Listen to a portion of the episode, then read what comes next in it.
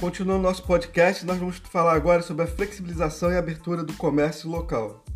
É... A realidade, a gente já vinha acompanhando aí os comércios funcionando, né? A revelia e com a anuência aí do governo fazendo vista grossa, é... tomaram algumas medidas lá no início e das quais a gente sempre questionou muito. A gente não concordava aí com o, a forma, né, o formato que eles adotaram para o combate à Covid, sacrificando aí o pequeno comerciante, uh, os empresários, e quando não havia nenhum caso, tá? Quero, quero fazer essa observação. Quando não havia nenhum caso ainda de Covid no nosso município, o prefeito Rafael Tubarão tomou medidas, e essas medidas eu chamo de extremadas, né, de isolamento social, foi praticamente um lockdown, né? Com fechamento de vias. Só faltou fazer o que o, o, o prefeito lá de Guapimirim, né, cidade vizinha que fez, colocou lá até é, obstruiu né, a entrada, a principal entrada para a cidade, né, impedindo que, que, que, as pessoas entrassem e saíssem do, do município. Então, é, a gente teve aí essas decisões aí precipitadas, ao meu ver, e eu deixo claro isso eu desde o princípio eu sempre, é, é, eu sempre bati muito em cima dessa questão. Eu acho que medidas deveriam ser tomadas sim para o enfrentamento à Covid, mas não, não nesse caso de é, sair fechando tudo sem pensar a médio e longo prazo. Então, provavelmente nós vamos estar acompanhando aí até o final desse ano aí a questão econômica né, da nossa frágil economia local Uh, nós tivemos aí empresários, né, que são aqueles que dão empregos do município, né? Que aí eu vou citar aqui dois exemplos, Casa e Vídeo, lojas americanas, que foram até processadas, né, pelo nosso procurador do município, porque a, a, acreditaram eles que essas empresas não podiam funcionar.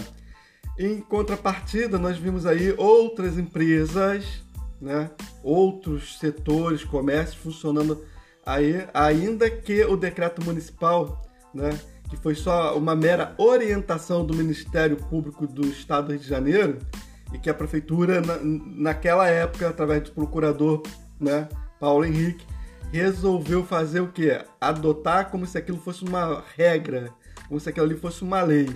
Então, o, o que houve ali foi só uma orientação e não uma determinação. Mesmo assim, eles arriscaram afetar a nossa economia. Eles decidiram fechar a, a, todas as lojas, todos os comércios. É óbvio, né? Ficou abertos aí aquilo que é considerado o essencial, né?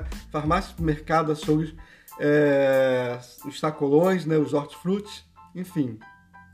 É, em todo caso, né, o, o, o, pequeno empreendedor ele saiu aí, né? Ele saiu aí no prejuízo. A maioria dos pequenos empreendedores não conseguiram nem mesmo o benefício do auxílio emergencial, porque ainda que o governo federal havia dito que não ficaria ninguém para trás, não deixaria ninguém para trás, tem milhões ainda de brasileiros que ficaram para trás, né?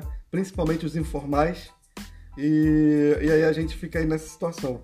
É, medidas extremadas, nós vamos ter resultados ruins e por ser ano eleitoral, a gente teve aí no meio do caminho aí é, o, o, o governo, é, de uma certa forma, não modificando né, as regras, não modificando lá a, a, a lei, o decreto municipal, mas fazendo vista grossas e permitindo que as coisas é, é, funcionassem aí né, de qualquer, qualquer maneira. Sacrificando aí o trabalhador, né, que é do, do serviço essencial. A gente teve diminuição da frota de ônibus, que já é uma porcaria no dia a dia. Uh, a gente teve aí o, o, o, trem do ramal Guapimirim, né? que também é uma, é uma outra porcaria, mas também que sacrifica a população que habitualmente já viajava aí em, em duas composições na parte da manhã e, e, tinha duas composições na parte da tarde, que para mim isso é lamentável, uma vergonha. Magé e Guapimirim permitir é, esse tipo de, de situação, onde as composições da linha férrea não funciona a contento, não, não atende à necessidade da população desses dois municípios. E a gente vê que o poder público né, e os políticos da nossa localidade, eles nada fazem a respeito dessa situação.